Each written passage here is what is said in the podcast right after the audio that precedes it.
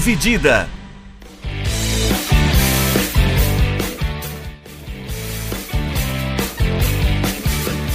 Olá, meus amigos e amigas, sejam bem-vindos e sejam bem-vindas a mais um episódio do podcast Dividida. Eu sou o Guilherme Milani, dividindo a tela aqui comigo, Vinícius Bringel. E aí, Bringel, como é que tá? E aí, Milani, aí, pessoal, tranquilo? Nós vamos dar sequência, como você já bem sabe, porque está escrito no título do episódio, nós vamos dar sequência aí à nossa prévia da Copa do Mundo. Vamos falar hoje de grupo B. Hoje a gente fala de candidato a título, de campeão do mundo e tem muita coisa da hora para se falar desse grupo que tem Inglaterra, País de Gales, Estados Unidos e Irã. É, falei meio fora da ordem, mas não tem problema. Então a gente começa aí com os campeões do mundo, né, Brinjal? Exato. E para quem não escutou o episódio anterior, dá uma escutada lá também no, no grupo A, que a gente, como o Milan já falou, a gente Importante. vai fazer a prévia de todos os, os grupos aqui, né? Toda semana a gente vai lançar dois episódios pra gente dar uma, uma cobertura melhor sobre é, as principais equipes, o chaveamento, o que a gente pode esperar sobre cada uma delas. Então, para quem não escutou, vai lá no grupo A ou depois vai lá pro C, pro A, pro, volta pro G, vai pro H, vai pulando aí, porque vai, vai no, no seu ritmo. Vai longe. Mas é isso aí. É, a primeira equipe desse grupo, como o Milani já falou, é a Inglaterra. É, uma vez campeã do mundo, né, a única desse grupo que tem um título.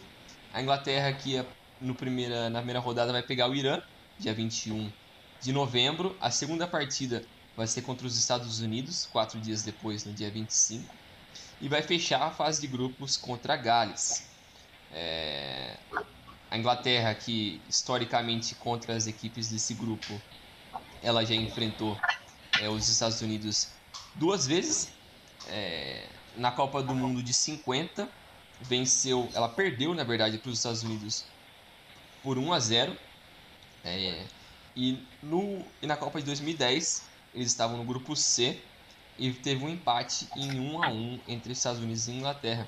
Que se não me engano, foi o gol no finzinho, não foi? O gol do do Dempsey, do Dempsey não, do, do Donovan, não foi isso? Não, não, esse é o Estados Unidos e Argélia. Ah. O gol do Donovan. Isso. Isso aí foi 2006, 2? 2010. A Copa é a mesma, a Copa é a mesma. É. Estava confundindo.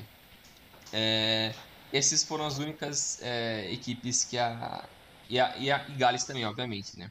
Para os Estados Unidos, mas a Inglaterra também já pegou Gales 103 vezes ao longo de sua história é, entre os rivais ali, né?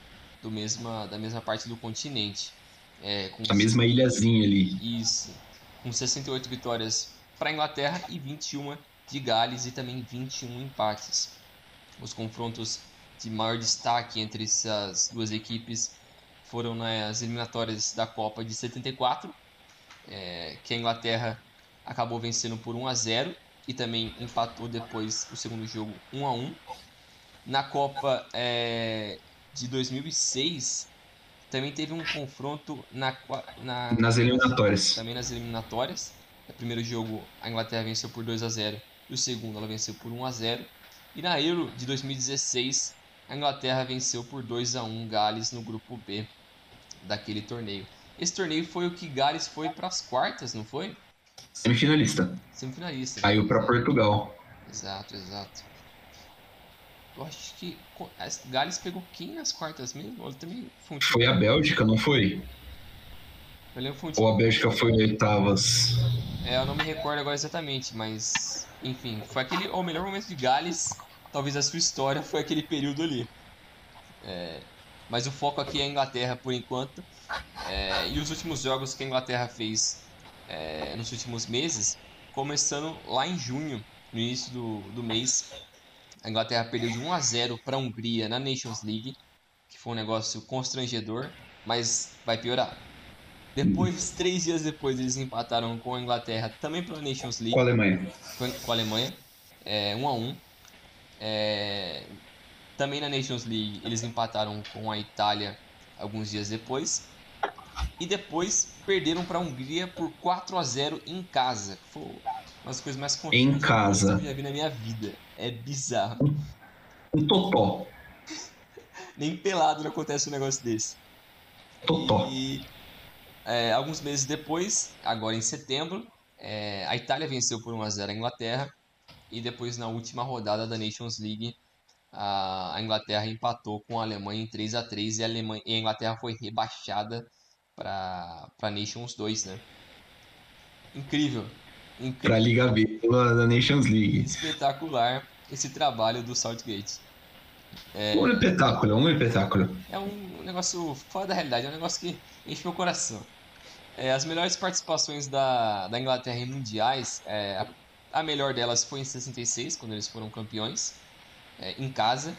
É, e essa é a 17 participação da Inglaterra em mundiais e a sétima consecutiva. É, os caras que detêm os recordes pela seleção inglesa é o Peter Shilton, que tem 125 jogos pela seleção. É, então ele foi o cara que mais vestiu a camiseta é, da Inglaterra entre 70 e 90. O artilheiro da equipe é o Wayne Rooney, com 53 gols em 120 jogos. Ele jogou lá entre 2003 e aposentou da seleção em 2018. E quem fica muito perto é o Harry Kane. O Harry Kane que tem dois gols a menos que o Rooney, então ele tem 51 gols em 75 jogos, então uma média muito superior ao Rooney. E obviamente ele vai passar é. É, o Rooney. Deve passar na Copa, né? Provavelmente, provavelmente. Desde 2015 ele está na seleção inglesa. E essa seleção inglesa que tem algumas variações ali entre, entre o seu estilo de jogo, né? entre a formação. Ela varia entre um 5-2-3 e um 4-2-3-1. Muito provavelmente quem vai iniciar no gol vai ser o Nick Pope. E a formação na defesa é o Rich James à direita, o Eric Dyer, Maguire e o John Stones e o Luke Shaw, formando uma linha de 5. Ou se eles forem para uma linha de 4, provavelmente vai ser o Kyle Walker ou o Rhys James. E essa defesa com, o Maguire e o John Stones. E o Luke Shaw na esquerda. É, no meio campo, eles estão jogando quase que sempre com o Declan Rice e o Jude Bellingham, fazendo essa dupla na volância. E o meio campo também é o Foden, Sterling e no ataque é o Harry Kane liderando a equipe. É, às vezes eles fazem uma variação e colocam um outro meio, às vezes é, tiram até um Foden ou tiram um desses zagueiros e colocam um outro meia ou até um outro atacante, porque o o Grealish também muito frequentemente joga pela seleção inglesa, mais do que pelo City. o que é bizarro. Em, em qualidade ou em quantidade? Em quantidade. Entendi. Em qualidade, não sei, é questionar. É, às vezes o Saka entra, né? Eu coloquei o Saka ali na, coisa porque o Saka, uh, o jogo do 4-2-3-1, o Saka tava jogando de ponta. Isso. No, e o Foden tava mais pelo meio, se não me engano. É. E essa equipe da Inglaterra é uma das favoritas para vencer a, a Copa do Mundo no Catar e até tem, vem tentando reencontrar sua identidade é, ao longo dos últimos ciclos, né? O Southgate é um cara que vem para sua terceira Copa do sua terceira grande competição. Ele assumiu a Inglaterra é, em 2016. Pós-Euro. Isso, exato. Em setembro de 2016 eles eles pegaram o o, o Gary Southgate. Então ele vem ali já tendo uma consistência, ele já tem um trabalho um pouco mais sólido, era de se esperar. É, e eles tiveram bons resultados na Copa de 2018, foram semifinalistas, perderam para a Croácia. E na, na Euro de 2020, que perderam a final para a Itália, né? Nos pênaltis. Nos pênaltis. Foi um empate 1 a 1 no tempo normal. É, e apesar da boa eliminatória que eles fizeram, é, foi meio ofuscado por esse rebaixamento na Nations League que a gente acabou de, de comentar, né? Mas é uma, uma equipe que mescla muito bem entre jogadores um pouco mais experientes no caso do Sterling, do Harry Kane, do, do Henderson, do próprio Maguire, é, que já tem uma experiência internacional não só com a seleção, mas no clube também. E também tem vários jovens crescendo muito. No caso do Foden, o Mount, o Saka, o Jude Bellingham, que apesar de ter 19 anos já se tornou um titular na seleção inglesa.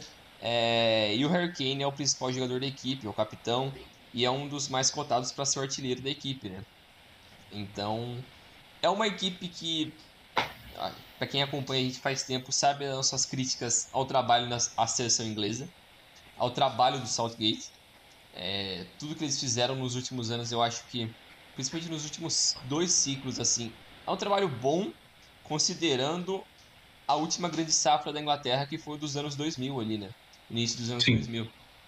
Que tinha tudo para ser a maior geração da história da Inglaterra, uma das maiores, que tinha um talento, abundância de talento muito grande. O meio-campo dela era surreal, surreal o meio-campo da Inglaterra. Tinha talentos como Gerrard, Scholes, é, Lampard, Lampard é, Beckham. Tinha uma galera muito, muito boa ali. E a gente sabe o que, que deu aquilo, né? É, durante aquele período, se não me engano, era o Capelo. O Capelo foi um, durante um o Cap... tempo. O Capelo assumiu acho que em 2006, né? O Sven Goran Eriksson ficou um tempo. É, o Steve McLaren também ficou um tempo. Então, McLaren ficou um tempo. Então, um pessoal que não conseguiu fazer o talento de clubes é, desses, caras, desses caras florescerem também no futebol de seleção, né? Então esse é um desafio que a Inglaterra vem enfrentando nas últimas décadas. Então, e é um time que se espera muito por conta desse talento, dessa abundância de talento.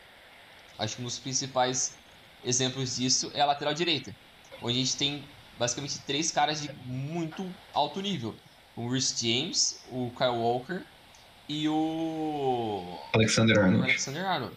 E o Arnold muito provavelmente ele nem vai para a Copa, porque tem grande a, a mídia da Inglaterra critica muito o Arnold pela forma como ele joga na Inglaterra, ele não conseguiu se encontrar. Ele é um cara muito mais ofensivo e o, e o Southgate prioriza muito o lateral que consegue também contribuir muito bem defensivamente.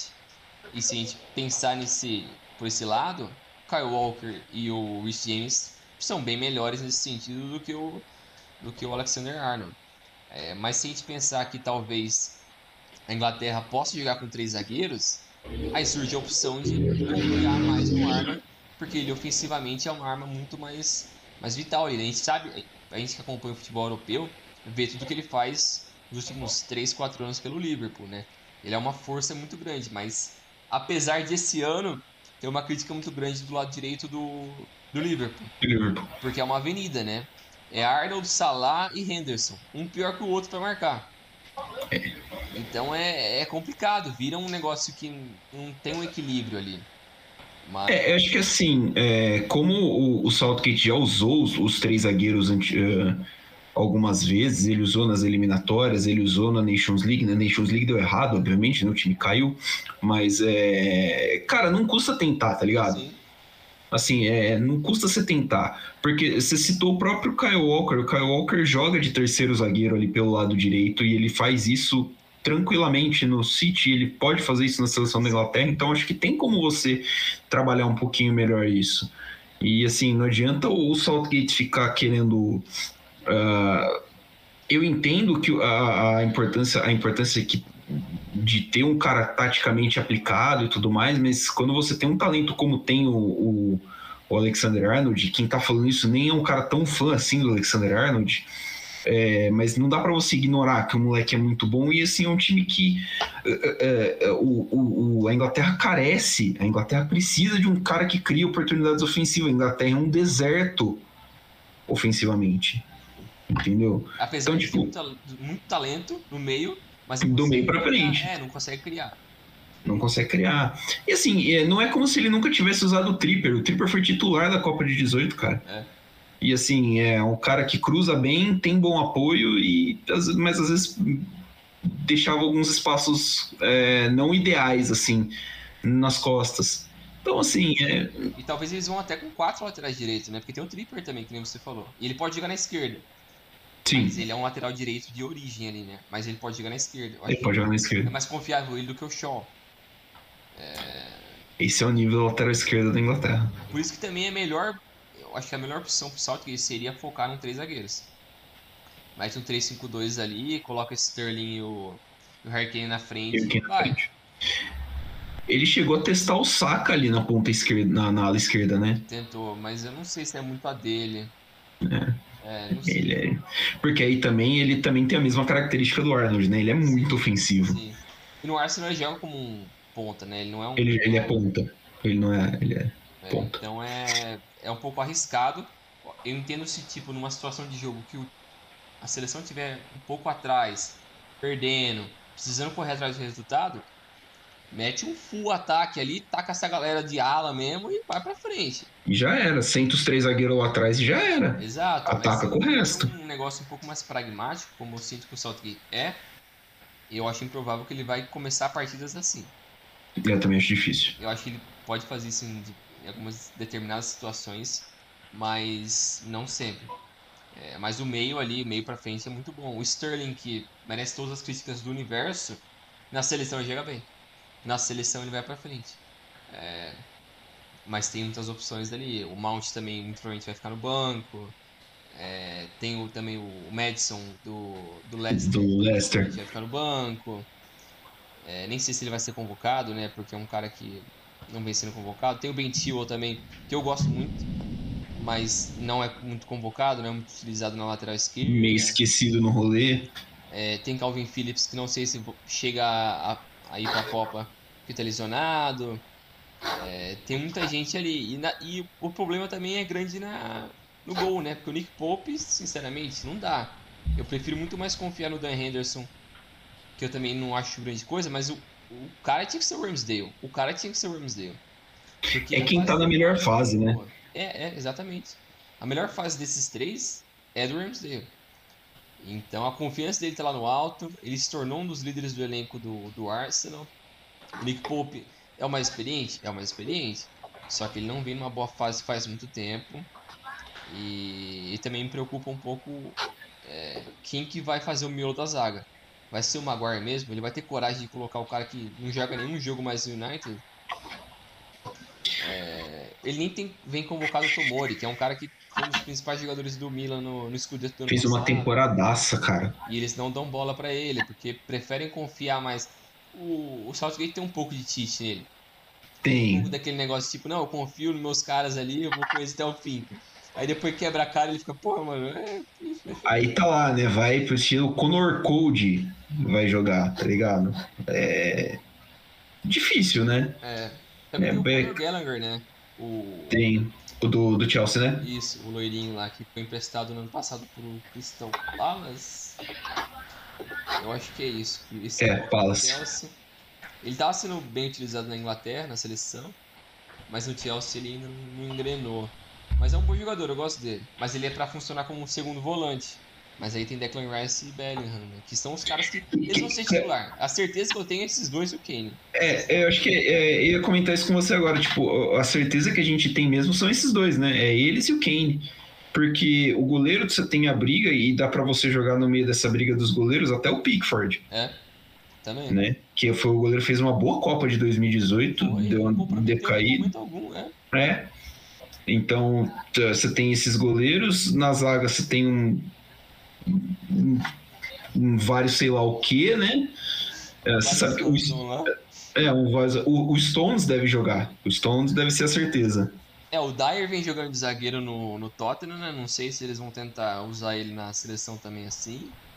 Mas se você pensar nessa zaga, Maguire, Stones, as opções, né? Maguire, Stones, Sim. Dyer, Tomori. Aí tem o Tomori, tem. É, o, último convocado realmente tem o Connor Code, tem. É, tem o Gale também, que é do Crystal é, Palace. O do Crystal Palace.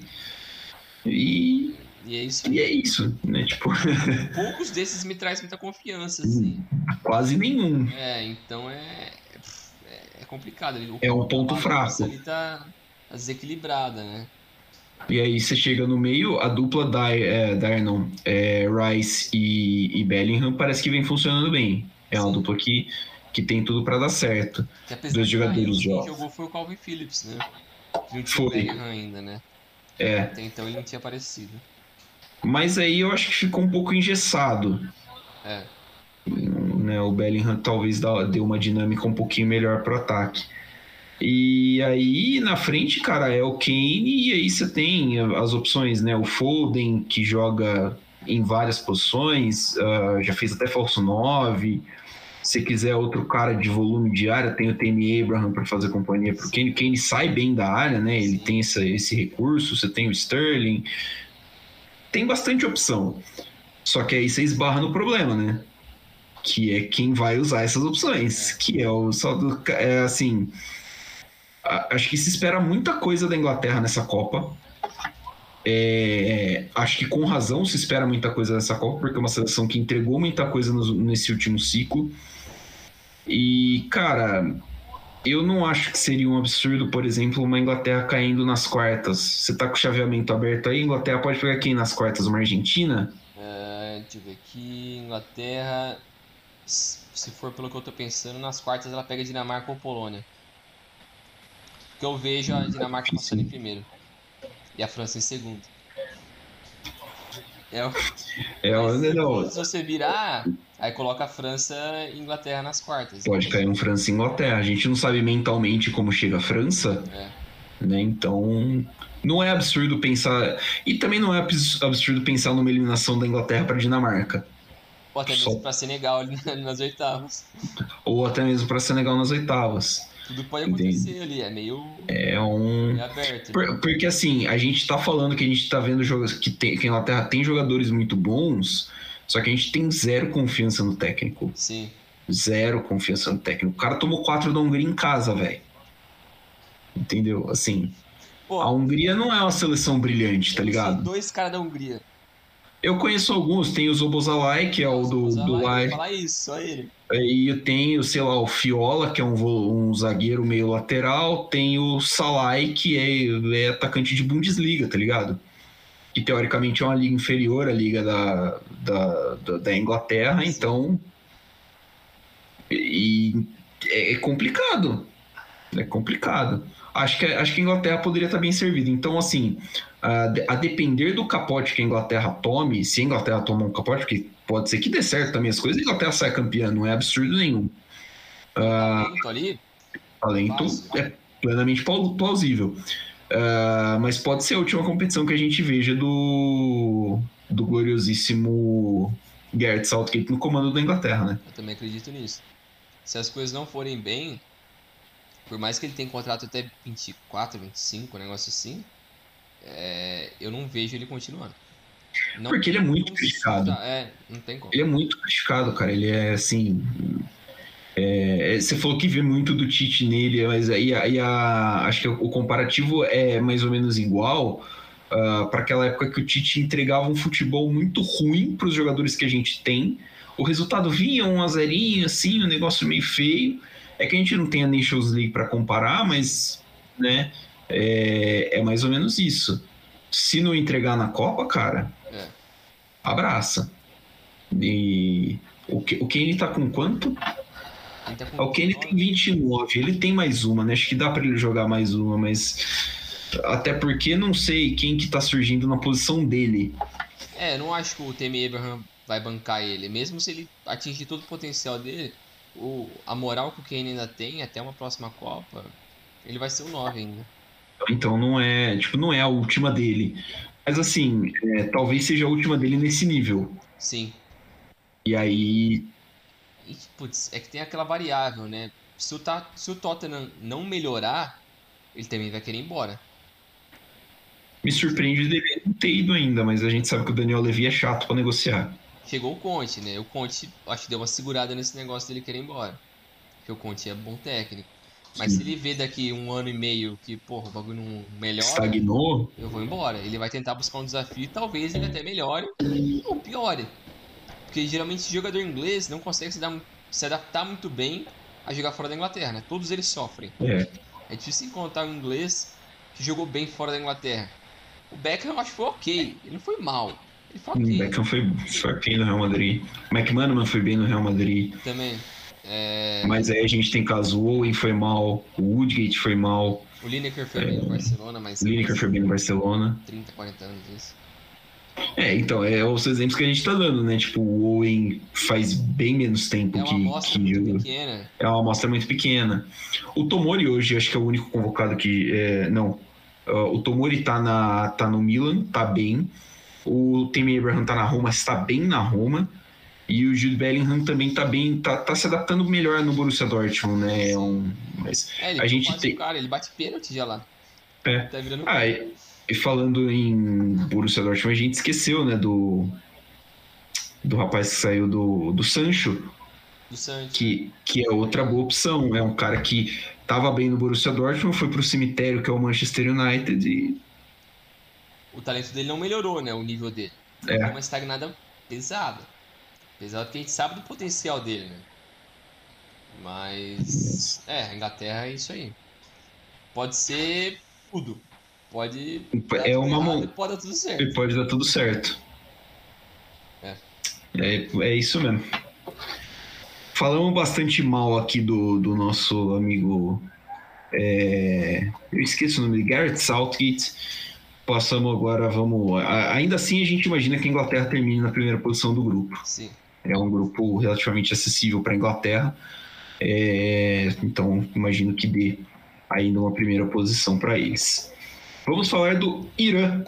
O Irã estreia contra a Inglaterra no dia 21 de novembro, depois enfrenta no dia 25 o país de Gales e termina contra os Estados Unidos no dia 29. É, no histórico de confrontos, o Irã enfrentou uma vez Gales, 1 a 0 em 1978. E contra os Estados Unidos são dois jogos, um amistoso em 2000, empate em 1 a 1 e um jogo na Copa de 98, é, eu acho que é a terceira rodada ou segunda rodada do grupo, é, não lembro direito. Uh, cadê? Aqui. É a segunda rodada do grupo da Copa de 98, Estados Unidos e, e Irã. E é um confronto marcado conhecido como o jogo. É, contexto todo histórico, né, político, Estados Unidos e Irã estavam em guerra no momento e se enfrentaram na, na, na Copa do Mundo. havia um clima tenso, né, para saber como que iam reagir as torcidas, muitos iranianos na França torcida, torcida, alguns torcedores fizeram protestos, outros torcedores simplesmente, se, vamos dizer assim, se ativeram ao futebol. O, é que, é, não sei se é exatamente presidente o termo né, do, do Irã, na época disse que tudo bem, entendia, porque os países realmente eles não tinham relações diplomáticas nem nada, mas falou tudo bem, o time vai jogar contra os Estados Unidos, mas uh, não vai sair para apertar a mão do, do, time americano, como é uh, protocolo da FIFA, você sabe, né? Os times entram juntos, um, vai um de cada lado do juiz, canta os hinos e depois o time que é considerado visitante atravessa a linha cumprimentando todo mundo. E o pedido foi que os Estados Unidos fizessem isso, mesmo os Estados Unidos sendo mandante é, os jogadores iranianos levaram flores para os americanos antes do jogo. É uma cena bonita, vale a pena ver. Tem vários vídeos no YouTube, uns vídeos de cinco minutos, assim, contando mais ou menos a história do jogo. É muito bacana, recomendo fortemente. É, no jogo, dentro de campo, o Irã venceu 2 a 1 e uh, até, a, até a Copa de 18 essa era a melhor participação iraniana em Copa do Mundo. Ah, o retrospecto recente do Irã. O Irã, em março de 22, pelas eliminatórias da Copa, perdeu para a Coreia do Sul por 2 a 0. Depois venceu o Líbano pelo mesmo 2 a 0. Fez um amistoso só em junho contra a Argélia e perdeu de 2 a 1. Depois, em setembro, eh, venceu o Uruguai por 1 a 0 e empatou com o Senegal em 1 a 1. Essa é a sexta participação iraniana em Copas do Mundo, a terceira consecutiva. Uh, a melhor classificação é um 18º lugar na Copa de 18, onde o time conseguiu uma vitória, um empate e uma derrota. Uh, uh, e a melhor classificação é essa justamente por causa do, do, do, número de pontos. Né? O Irã nunca passou da fase de grupos da, da, de nenhuma Copa do Mundo que ele disputou. Recordistas iranianos. O jogador com mais jogos é o Javad Nekunan, tem 151 jogos pela seleção iraniana de 2000 a 2015. O artilheiro mor da seleção iraniana é o Ali Daei, são 109 gols em 149 jogos, é uma média de 0,73 gols por jogo entre 93 e 2006. Uh, o Irã foi a primeira seleção asiática a se classificar para a Copa do Mundo, passou pela primeira fase no grupo C, da, na segunda fase, aliás, perdão, das eliminatórias asiáticas pelo grupo C, com seis vitórias e duas derrotas em outro jogo, e na terceira fase terminou com oito vitórias, um empate e uma derrota em dez jogos. O artilheiro nas eliminatórias foi o Asmun, que é o grande destaque da seleção. Ele fez dez gols. Agora a gente chega aqui no, na escalação, no, em como chega o Irã.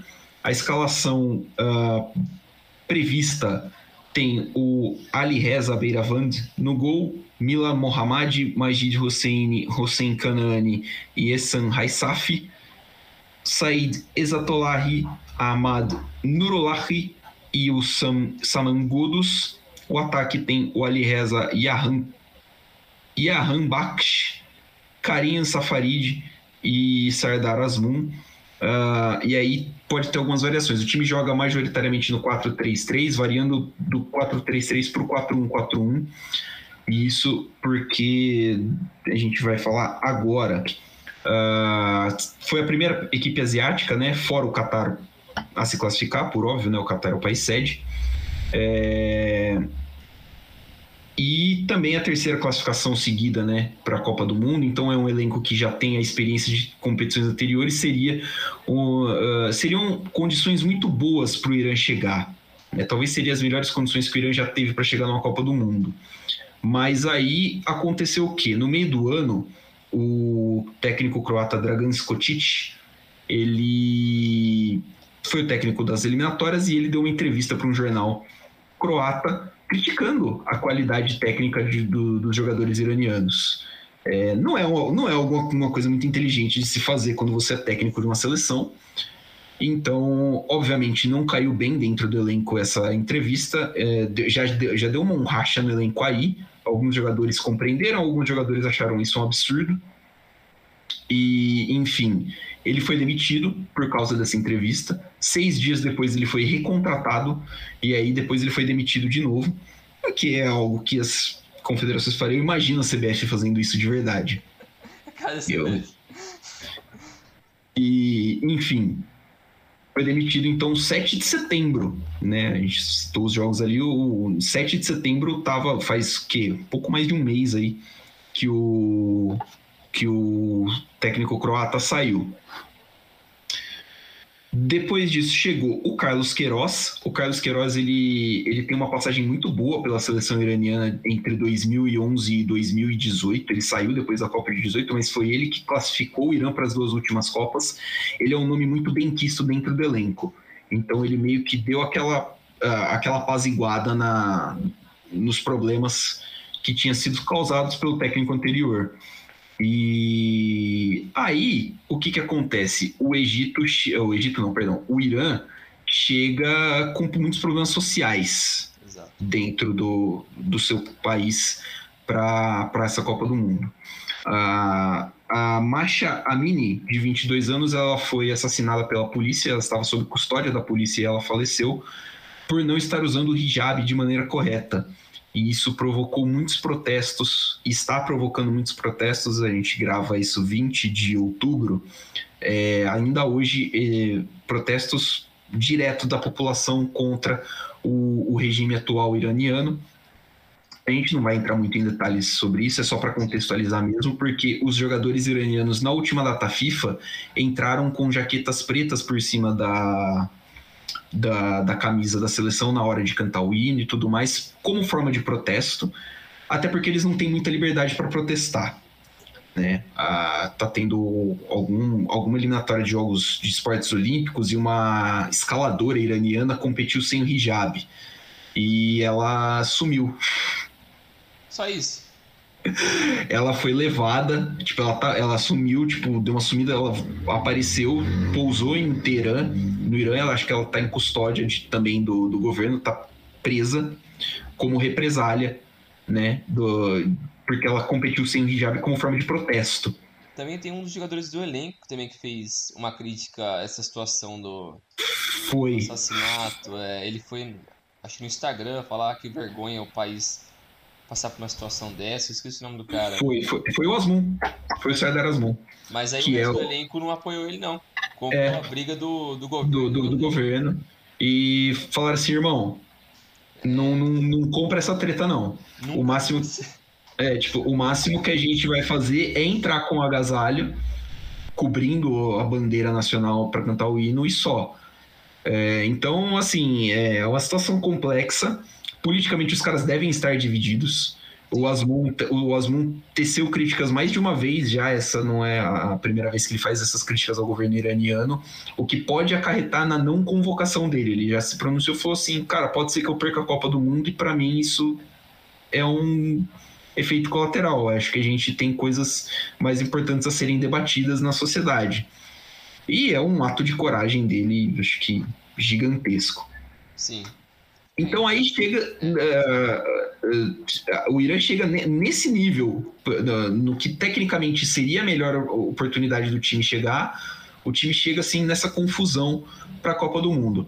O Carlos Queiroz, voltando para o campo, o Carlos Queiroz é um técnico que tem a confiança do elenco, é um técnico que tem é, um esquema tático muito bem definido. Ele é um cara que joga um futebol muito defensivo um, se caracterizou por isso na Copa de 18, tanto que a, a campanha do Irã foi muito boa porque segurou firmemente Portugal, quase ganhou de Portugal, conseguiu ganhar do Marrocos tendo pouquíssimo da posse de bola, né? Então ficou ali pertinho de uma classificação.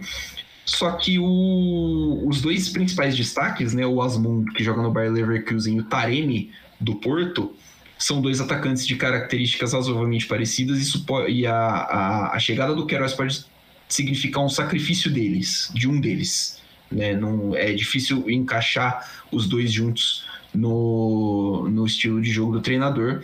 A ver o que o Irã faz, o Ali Reza, eu não vou conseguir falar o nome do cara, que é o Yah, Yah, Yahan, Yahan Baksh, é, é um jogador de velocidade é o do Feyenoord. Ele é um jogador de velocidade, ele é um, um, um escape muito interessante, é o outro destaque técnico da equipe, é, que chega ali. Uma, é uma incógnita para mim. Para mim era um time forte, era um time que brigaria tranquilamente ali por pontos contra Estados Unidos e Gales, estaria num nível quase ali. Mas agora é meio difícil de imaginar. É isso, é um grupo que acho que é marcado por conflitos sociais entre eles, né? Porque você tem Estados Unidos, Irã, Inglaterra e Gales. Então ali é uma treta perfeita ali, né? O é um... que adora uma confusão extra-campo tem muita Nossa. história entre eles, tem muita história.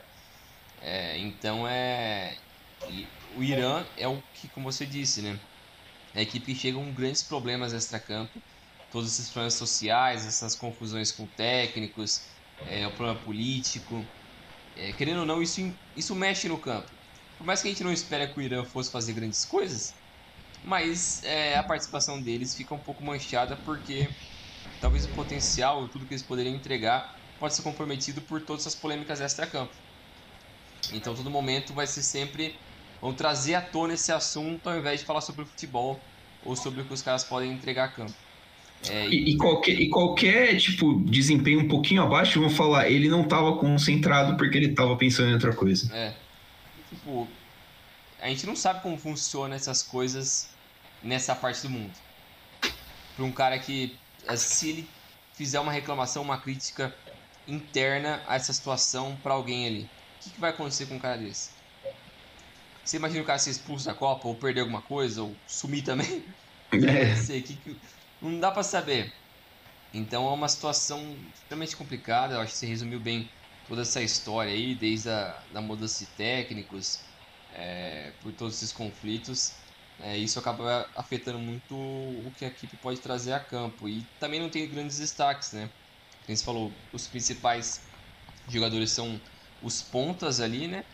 É, o cara do nome impossível, Jaha Bakash. É o famoso Ali Reza, né? É ele e o Kvara. Do, do o Kvara do Napoli. O Kvara é impossível, cara. O Kvara é impossível, mano. Ele, ele o é muito é impossível. perfeito. O Kvara tá top. Mais que isso, foda-se, esquece. Mais que isso já é. Não tem como não. E o Taremi e o Osmun são bons jogadores, né? Mas são um pouco mais experientes. É, tem experiência em nível internacional. Talvez eles seriam os caras para é, trazer um outro nível, né? Para ser o diferencial ali mas eu acho que vai ser, vai ser improvável por todos esses conflitos aí. E nem o Queiroz, que é um cara que levou já a seleção para duas Copas, é, E ele falou, né, que quando eles chamaram ele de novo essa última vez, ele falou, não, quando é, a sua casa liga, você tem que responder o chamado. Fiquei, porra, mano, que merda é essa? ele tem uma ligação muito forte com a seleção iraniana. Sim. Então, é, acho que ele representa muito para lá. E, mas é, é isso aí. Acho que você resumiu bem. Esses conflitos eu acho que vão impactar bem é, essa seleção. É, a expectativa é que o Irã brigue ali por, por sei lá, uns dois empates, né? Sim. Talvez empatar que... com os Estados Unidos e Gales. É, acho que é, é por aí. Infelizmente, porque acaba, acaba sendo uma seleção que podia mais. Sim. Vamos passar aqui agora para a terceira equipe desse grupo, que é os Estados Unidos. Os Estados Unidos que na primeira partida vão pegar o país de Gales, dia 21, na segunda-feira. É, na segunda partida pegam a Inglaterra e fecham o grupo contra o Irã. Os Estados Unidos que já enfrentaram Gales duas vezes ao longo de sua história. Em 2003 venceram por 2 a 0. Em 2020 empataram em 0 a 0 com os galeses. E contra os, a Inglaterra, eles também, como a gente já falou antes, se enfrentaram duas vezes na Copa de 50 e na Copa de 2010 uma vitória para os Estados Unidos e um empate é, na Copa de 2010. Enquanto o Irã, eles também já se enfrentaram duas vezes, uma vez na Copa de 98, 2 a 1 para o Irã. E imagina se isso fosse 94, caralho. Nossa. E, e teve em 2000 também um amistoso entre essas duas equipes terminou empatado em 1 a 1. É, os Estados Unidos que nas últimas partidas é, jogou dois jogos pela, pela Nations League da CONCACAF e mais alguns amistosos. Então, no início de junho, eles venceram Marrocos por 3 a 0 em um amistoso, empataram com o Uruguai em 0 a 0 venceram Granada por 5 a 0 na, na Nations League da CONCACAF, empataram com o El Salvador também na competição. Depois voltaram para os amistosos agora em setembro, é, venceram, é, perderam para o Japão por 2 a 0 e empataram com a Arábia Saudita em 0 a 0 Então é um time que está é, meio oscilando ali, tem resultados interessantes, também perdeu outros, mas é, a gente vai falar um pouco mais disso. Essa é a 12 participação dos Estados Unidos em Copas do Mundo. A melhor posição deles foi em o terceiro lugar em 1930. Naquela época tinham, acho que 12 seleções, 10 seleções. É, não, não era muito, não. Era... era. Era, diferente, que favoreceu os Estados Unidos em 30 ser é, finalista. Tanto que é, não, tem, não tinha disputa de terceiro lugar, né? Eles ficaram em terceiro lugar por causa do saldo de gol. Exato. É, os recordistas é, pela seleção americana é o Kobe Jones, com 164 jogos é, entre 92 e 2004. E em, em, gols tem dois empatados, o Clint Dempsey e o Landon Donovan, com 54, 57 cada um. O Dempsey com menos jogos do que o Donovan, então a média dele é um pouco melhor. Mas ambos foram contemporâneos ali. E o Donovan, muito provavelmente, é o maior jogador da história dos Estados Unidos. É um cara que foi muito marcante e não deu tão bem, não foi tão bem a passagem dele na Inglaterra, mas ele foi importante para a seleção, que, querendo ou não, é isso que vai impactar a evolução do esporte no país, né? Que, Exato. Que hoje eu acho que vem desenvolvendo um pouco melhor. E a gente consegue ver uma presença maior é, do fã americano é, na ligação dele com o futebol, seja europeu ou até da seleção nacional ou até da MLS, que vem crescendo também bastante. É, a formação ideal que os Estados Unidos usou ao longo dos últimos meses é o 4-3-3, com o Matt Turner, o DeAndre Eden, o Walker Zimmerman, o Aaron Long e o Serginho Dash fazendo a defesa. O Weston McKinney, o Tyler Adams, o Kellen Acosta fazendo meio campo. E o ataque com o Pulisic, o Reina e o Jesus Ferreira é, ali na fazendo o centroavante. É, é um time que tem uma mescla de jogadores um pouco mais experientes, tem alguns jovens talentos também que têm experiência é, europeia. É, muitos jogadores americanos estão indo principalmente para a Alemanha para fazer essa formação, né, para começar a desenvolver um pouco mais. É, então é muito interessante notar isso também. Mas a, os Estados Unidos, depois de perder a classificação para o Mundial de 2018, que foi um vexame, eles perderem o técnico Bruce Arena, que é o cara que está na seleção canadense, não é? Não. Não, o da seleção canadense é o da, que era da seleção feminina no isso, Canadá. Isso, isso, exatamente. O Arena deve estar tá treinando alguém na MLS. Ou tá falando merda por aí. Exato. Ele é falador de merda, no caso. Eu tinha confundido esse daí, é verdade. A seleção canadense é o cara da seleção feminina canadense. Ele venceu as Olimpíadas, Mundial, lá tudo pela seleção feminina e foi para a seleção é, masculina. Masculino. É, mas voltando para os Estados Unidos, é, eles, quem assumiu o comando deles agora é o Greg Berhalter. É, e sobre, sobre o comando do ex-jogador, é, eles apostaram de vez em jovens jogadores e os resultados não demoraram muito para aparecer. Chegaram em duas finais de Copa Ouro, venceram uma e perderam a outra. É, teve um título da, da Nations League da CONCACAF e se classificou de uma forma tranquila para esse Mundial.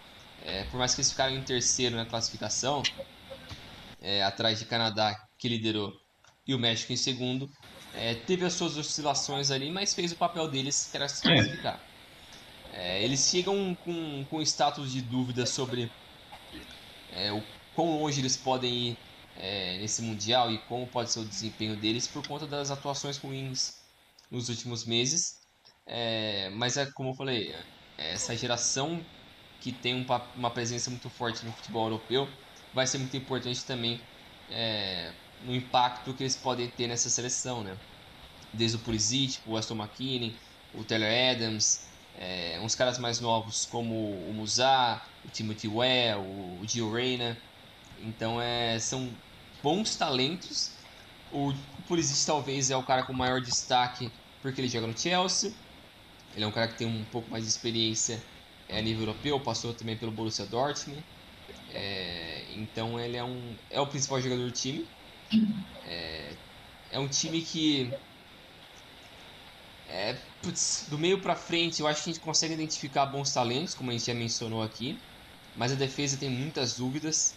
O Matt Turner eu gosto dele, que é o goleiro que tá no Arsenal, Bom. que saiu do Philadelphia, se não me engano. Se não me engano, ele saiu do Philadelphia É. É, a defesa tem muitas dúvidas porque tem um pessoal mais experiente, o Zimmerman, que é o capitão da seleção, é, tá lá faz tempo. Tem o Aaron Long também que tá no Salzburg. Não, tá no New York Red Bulls. É. Um- Uma defesa que tem o Serginho Dash também, que é o. O, o, Sergi- Mescla. O Serginho Dest é um. É o do Milan, né? Ele era do Barcelona, mas ele é meio que. é, Eu não sei, ele é meio que uma incógnita, porque assim, ele foi muito mal no Barcelona, cara. Muito mal. Ele surgiu com potencial no, no Ajax. No PSV, acho que foi, não foi? No Ajax. É, e ele é novo. Ele tem mãe holandesa e pai americano, um negócio assim. Isso. Ele tem 21. Então ele é muito novo. Mas eu acho que ele tecnicamente não é tão bom assim. Ele fisicamente é muito inferior. Ele é baixo. Ele não tem a, o vigor ali para ser um bom lateral. Então acho que ele carece de, de vários fundamentos ali. Então é um time que é uma boa equipe. Eu acho que não demonstrou nos últimos meses, desde que o Greg Berhalter assumiu, é, desde que ele assumiu o da equipe, não demonstrou uma evolução técnica muito grande. E nesse grupo que tem Gales e Irã e os Estados Unidos brigando por essa segunda vaga em tese, já esperando que Inglaterra vai passar em primeiro, é, essa era uma boa oportunidade de esperar os Estados Unidos ir um pouco longe. O que eu digo é tipo oitavas e se der tudo certo umas quartas. Mas é, é complicado também, porque não vive numa situação muito boa é, de, de elenco também, porque o Irã, como a gente falou, tem problemas extracampo muito complicados, mas os Estados Unidos tem problemas também, não extracampo nesse sentido, igual o Irã, mas em questão de, de elenco mesmo, assim, de pegar a ideia do técnico de ser clara, porque a ideia dele não é clara, de ter uma, uma concordância ali do que, que eles querem de proposta de jogo, porque o ataque, se você pega ali Pulisic, Reina e quem vai ser o outro? Vai ser o Jesus Ferreira? Acho que é o Jesus Ferreira. É, eles estavam trocando bastante, né? Entre o Ferreira. Ou Jordan Morris, às vezes joga o Brandon Aronson, mas não é assim, nossa. É, não, não é um ataque que chama muita atenção. E o Pulisic, por mais que eu goste muito dele, ele nunca mostrou na seleção tudo aquilo que ele sabe, tudo que ele jogou no Borussia. No Chelsea ele teve lapsos ali. É, e mesmo no Chelsea ele anda meio apagado, né? Sim, ele é banco, né? Banco tá enterrado junto com o Ziyech, os dois estão morrendo. É, então é, é uma situação um pouco é, é um pouco complicado assim nesse sentido que não dá para esperar muito dessa seleção americana. Eu acho que nos últimos dois, três ciclos a gente conseguia ver evoluções graduais da seleção americana. Então teve aquele fim das, da geração do, do Donovan, é, que teve o, o negão lá, o atacante, o. Outdoor. O Outdoor. Teve o, o careca lá meio campo também. Michael Bradley. Michael Bradley, eu sou péssimo com os nomes deles. Mas é os caras que fizeram um, um core ali e foram muito importantes no, no início dos anos 2000 que se não fosse eles, não teria essa geração que tem agora nos Estados Unidos. Eles formaram muitos desses caras. São, foram os heróis desses caras. É, mas essa segunda, essa continuação para essa geração ainda está um pouco oscilando ali assim. Eu acho que o principal problema nisso é achar um técnico que consiga encontrar é, encontrar o elenco e, e direcionar eles de uma forma mais positiva, como o Canadá está fazendo. O Canadá que eu não acho que tem tantas opções de talento assim, mas é a melhor geração da história do Canadá. Que não é a grande bosta, mas é a melhor geração do Canadá. É a melhor geração. Tem um bom técnico, ele sabe o que ele está fazendo. Então o pessoal acredita e eles foram bem na, nas eliminatórias e tem tudo para irem bem no Mundial. Caíram no grupo da morte? Paciência, mas é. Mas é assim, é assim que você ganha experiência, Sim, né? Exato. O que importa para o Canadá é pegar experiência. Porque provavelmente eles vão estar na Copa de 26, né? Eles são sede, né? É, é, que, é que assim, não tá definido, né? Quem que vai dar três vagas, não vai, né? Isso Então. é muito claro, mas com 48 seleções, se não der três vagas, vai cagar, né? É, esquece também, né? Não tem nem porquê, né? É. Mas é aquele negócio, comparando assim em questão de peso, é, o elenco do Canadá é superior, acredito eu, ao do, dos Estados Unidos, só que o desenvolvimento do trabalho local nos Estados Unidos vem crescendo num ritmo muito maior do que no Canadá. É, e, a, e o, o, nível de. aquela pool de talento ali nos Estados Unidos é para ser muito maior do que no Canadá. É... Até por questões geográficas, né? Tipo, Exato. Estados Unidos é muito maior que o Canadá. Muito mais pessoas também. Então é, é um trabalho que tem os seus problemas. Eu acho que a CONCACAF, talvez esse um dos piores grupos que eles vão enviar de, de membros do, da CONCACAF para a Copa, porque os Estados Unidos não é muito bom. O México está numa fase péssima. péssima. O Canadá é o melhorzinho. O Canadá é o melhorzinho, mas. É... A Costa Rica que também vai, não. Péssimo. Não inspira confiança. Eu acho que o melhorzinho que eu lembro foi 2014. Que eles foram bem, Estados Unidos foi bem, Costa Rica foi o bem. México foi bem. México, os três foram bem. Então. Tinha Honduras também, mas Honduras não foi bem. É, mas Honduras é foda. É, mas aí também você não espera nada de Honduras, né? Mas esse ciclo eu acho que é um dos piores que a, que a CONCACAF já mandou. É, a questão mesmo é o desenvolvimento, né? Tipo, é que nem você falou, é o desenvolvimento do jogador. A gente falou, o Pulisic, que é o craque da, da geração, ele é, tipo, não tem sequência, né? E acaba não, não desenvolvendo tanto. E aí a gente olha o Giovanni Reina, que é tido como uma das principais estrelas, ele tem problemas de lesão, muito tempo ano passado por causa de lesão. Uh, o Brandon Aronson não é lá brilhante, o Jordan Morris não estourou do jeito que se esperava. Uh, então, assim, aí tem o time UEA, parece que tá, tá para estourar, tá para estourar, tá para estourar. Ele tá no Lille agora, eu acho que é um, é um, um caminho que ele pode seguir que acho que vai dar certo. Tem tudo para ser um ótimo jogador. Uh, mas, assim, a gente falou muito da geração norte-americana num dos nossos primeiros episódios que a gente fala de seleções. É, dá uma procurada aí no feed aí, que a gente fala bastante desses caras, e a expectativa é, assim, que não que os Estados Unidos vá se tornar no melhor seleção do mundo do dia para noite. Sim. Nem que esses caras vão fazer isso. ao longo do tempo, mas que vai se tornar uma, uma seleção competitiva e que vai se manter assim, uh, almejando mata-mata de Copa. É. Eu li um post de um blog hoje que imagina que os Estados Unidos têm assim condições tranquilas de chegar no mata-mata e eu acho que não são tão tranquilas assim essas condições. Então acho que é, os Estados Unidos vai ter que suar muito, vai ter que jogar muita bola para passar de Gales, ir aí Inglaterra com Gales ou, ou com um desses três, né? E mas o talento tem. Só que eles precisam se ajudar, né? Precisa, o desenvolvimento precisa acontecer tanto nos clubes quanto na seleção. E aí é o próximo passo, que é o, natural, é, é, o que foge um pouquinho do controle.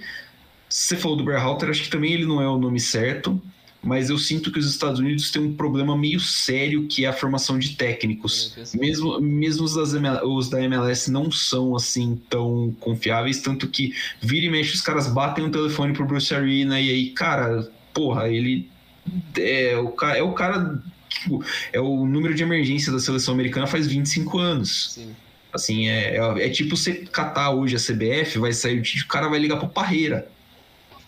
Zagalo, filho o Zagallo, porra. É, os Estados Unidos precisa uh, modernizar um pouquinho essa questão.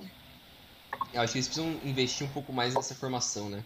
Porque a formação dos jogadores eu acho que está num caminho bom, só que essa formação de técnicos eu acho que precisa melhorar, principalmente quando você está trabalhando em base, né? Em base, quando você precisa direcionar os jovens que têm o talento natural a ter uma noção mais básica para depois chegar no profissional, uma seleção, é fundamental aquele primeiro estágio ali, né? E se você não tem nem isso, imagina quando o cara chega na seleção. É muito quebrado, então é, é extremamente problemático. E até na MLS, que nem você falou, não só eles batem na porta do, do Bruce, mas eles também vão atrás de vários técnicos sul-americanos. Pega até refugo. Pega os caras no refugo, mas são melhores do que os caras que estão lá. E eu não sei se tem uma resistência é, por parte da cultura deles com a forma como o técnico de, de futebol trabalha, que é diferente do que o técnico de outras ligas americanas trabalha. Então não sei se tem uma resistência quanto a isso, mas é um processo que está mais lento do que o de formação de jogadores. É, realmente. Eu tô, eu tô passando aqui, tipo, abrir a página da MLS e tem o, os técnicos, né? É, tem. Cara, o Rooney é técnico na MLS. Ele tá no, no que ele jogou, né? No, no DC United. Mas assim, o, os, os norte-americanos, o Bruce Arena está treinando no New England Revolution. O Bob Bradley, que é pai do Michael Bradley, que já foi técnico da seleção americana, uh, treinando o Toronto.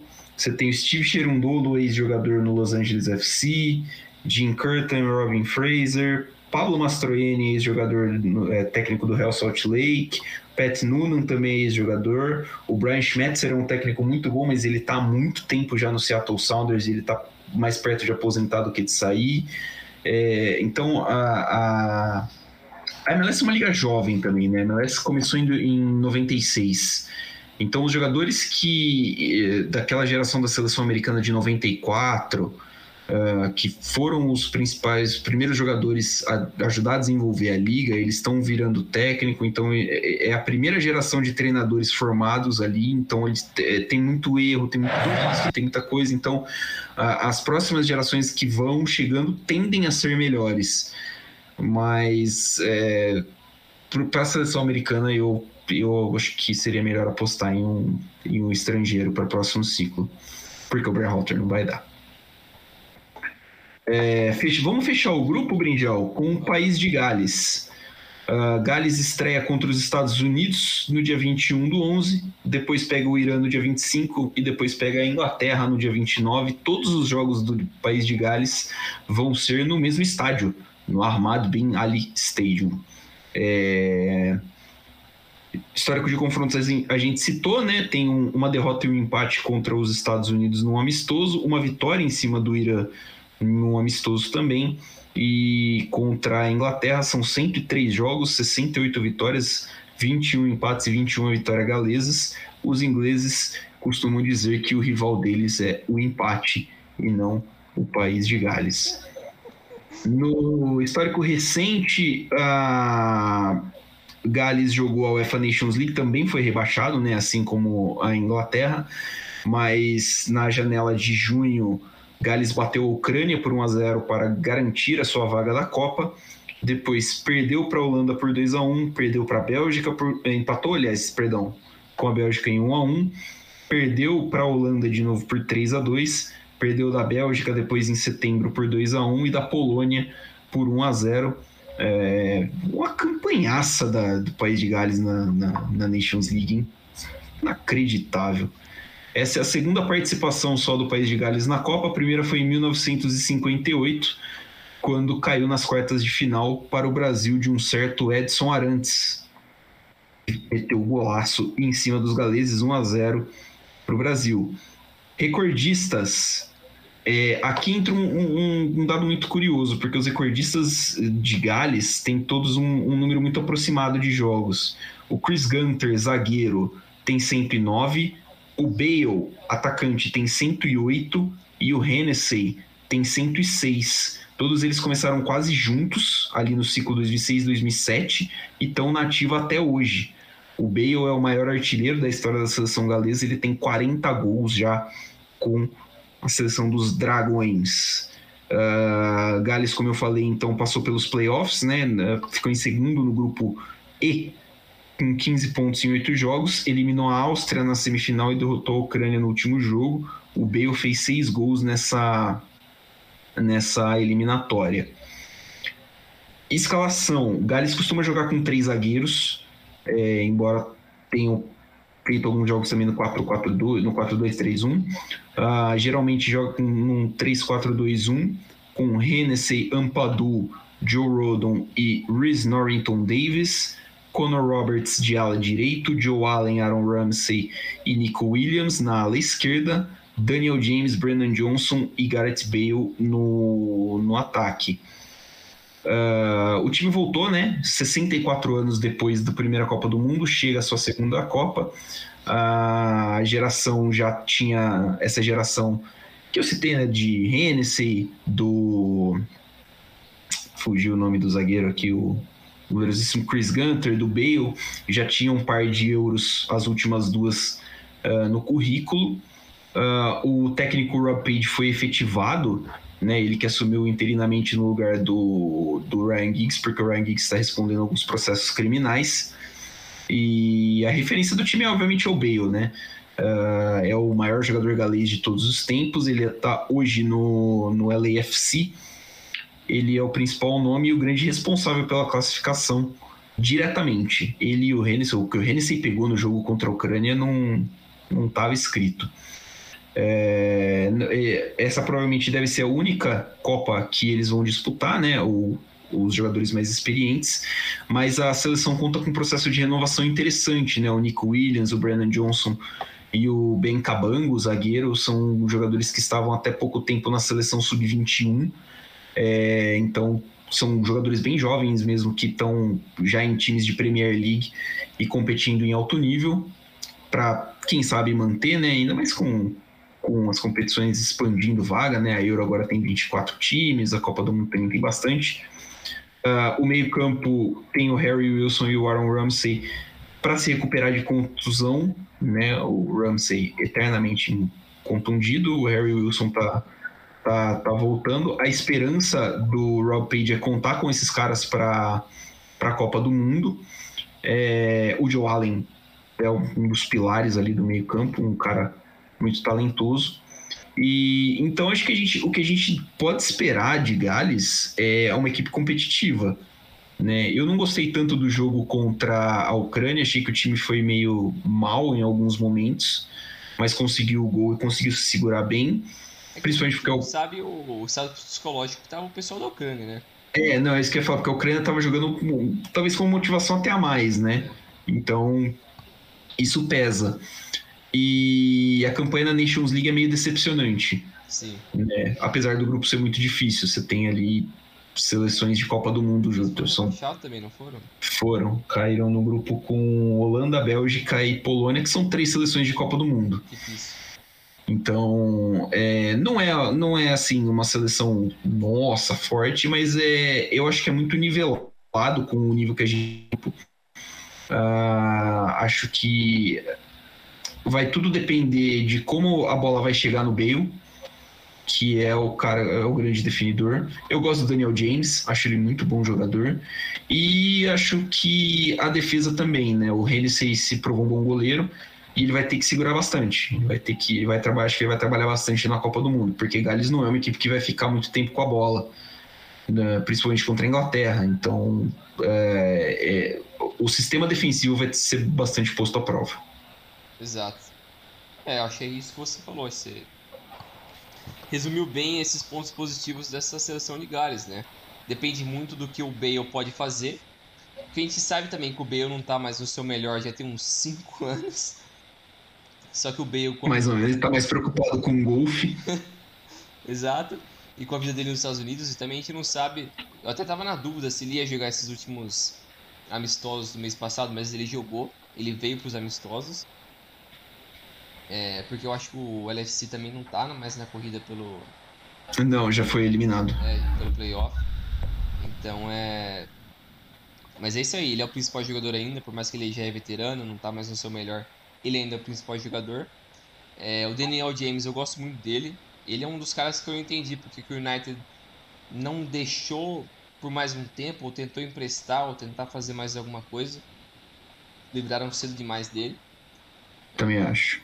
Também Podia mostra, contribuir ainda. Também mostra como é a bagunça do United, né? Desperdiçaram o cara. Por mais que ele também é novo, né? Ele tem 24 anos. Mas também é interessante, eu acho, não, olhar como tem vários jogadores de Gales que jogam no Forest. Sim. O Bernard Johnson, que é um desses que você citou. É, o goleiro, o Hennessy, também é do. Do, Forest. Né? O Williams também. E o Forest, que é um time que subiu da B para agora, tá investindo pesado, né? Um time que não tá bem, já mandou o técnico embora. Mas, mas é um time que tá investindo pesado e tem esses bons jogadores. É, tem o Ampadu também, que era aquele cara que tinha o cabelo bizarro, era a evolução do Davi Luiz, Davi Luiz Maconheiro. Um Rastafari muito maluco. Era o Sideshow Bob, mano, com... Era o Sideshow Bob galês. Exato. Uns dreadzão, uns tarola assim, grossão, tá ligado? Você é louco, mano. Pra dormir a cama dele tem que ter um... Tem que ter, tem que ter nada a cama dele. Vai jogando pros cantos, assim. Vai ter que estar amarrado. Você cai.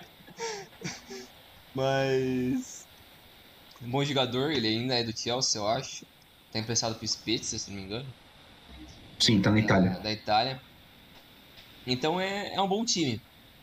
Eu acho que ele é o que menos tem problemas desses três, desse grupo que estão brigando ali, né, entre Estados Unidos, Irã e Gales. Eu acho que é o time que é um pouco mais sólido. Ele conseguiu se livrar um pouco daquele fantasma do problema do Giggs, porque quando ele conseguiu, ele estava num bom momento com a seleção, eles estavam numa boa trajetória. Se não me engano, ele que liderou eles na, na campanha para Euro passada. Não nessa a última, de, a anterior. A de 16, né? Isso. Parece que foi. Se não me engano, foi ele. É... Ou ele era assistente, alguma coisa assim. Mas ele estava num bom momento ali com a seleção de Gales. Acho ele... que ele era assistente do, do Chris Coleman. E quando ele teve esse todo embrólio, foi um clima esquisito. Porque, porra, querendo ou não, o Giggs é o maior até então jogador da história de Gales. É, e tudo, por tudo que ele fez, esse envolvimento dele de, eu acho que ele agrediu uma namorada, um negócio assim. É um negócio super pesado que não se resolveu ainda.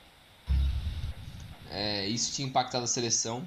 E eu tinha medo que isso poderia é, pesar muito negativamente para a sequência de trabalho. Porque quem que eles iam achar para continuar isso e não jogar tudo a, água abaixo? Então eles conseguiram dar essa continuidade. Eu acho que é um time que é sólido, não é incrível, mas é sólido, tem bons talentos e eu acho que está numa boa trajetória também, né? Tem tudo para ficar em segundo, né? É, eu acho que é o time que está mais perto do, do. Não do teto, não sei se teto é o termo correto, mas está ali, tipo, no. no aonde o time pode chegar mesmo, sabe? É. tipo, no, no auge do desempenho, tudo. Eu acho que talvez, da, dentre a, tirando a Inglaterra das outras seleções do grupo, seja a Gales a, a equipe que está mais perto desse ponto. É, cara, é, eu acho que passa também Inglaterra em primeiro e Gales em segundo. Para mim, acho que é isso. Mas a gente tem tudo para ver um grupo muito embolado. Também. Um grupo muito emocionante. Acho que só a Inglaterra saltando um pouquinho mais a diferença, mas os outros grupos, os outros jogos do grupo todos muito bem Esse muito bem equilibrados. Tá com uma cara de que vai ser tudo 1 a 0. Tem. Não vai ter uma goleada, não vai ter um jogo bonito. Não... Jogo bonito nesse grupo, esquece. esquece. Não, não, não tem. Não vai ter nenhum. Vai ser um jogo do truncado, feio, devagar.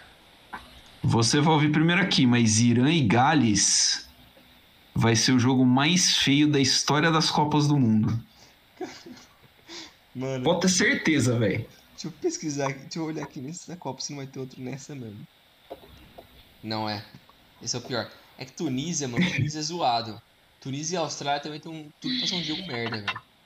Ah, mas assim, pô, os tunisianos. São ruins. É. A gente vai falar da Tunísia ainda, a gente vai falar esse é grupo D, né? Isso. A gente vai falar ainda do grupo D, então a gente vai deixar as nossas opiniões do grupo D pro grupo D. Mas, porra, é, Gales, e Gales e Irã tem tudo para ser um dos piores jogos da Copa.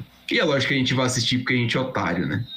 Exato. Até parece que a gente não vai assistir. Vai assistir Qatar e Equador na abertura da Copa, não. Você acha que não? Mas vamos ver. A gente vai ver reclamando, pô. Exato. Com certeza. mas é isso aí, eu acredito que a Inglaterra passa em primeiro com uma vitória e dois empates. e o resto vai se embolar ali. E é isso aí. É, ficamos por aqui então, né, Bringel? Fica ligado aí que daqui a pouco tem outro episódio pingando aí no seu agregador favorito com o grupo C.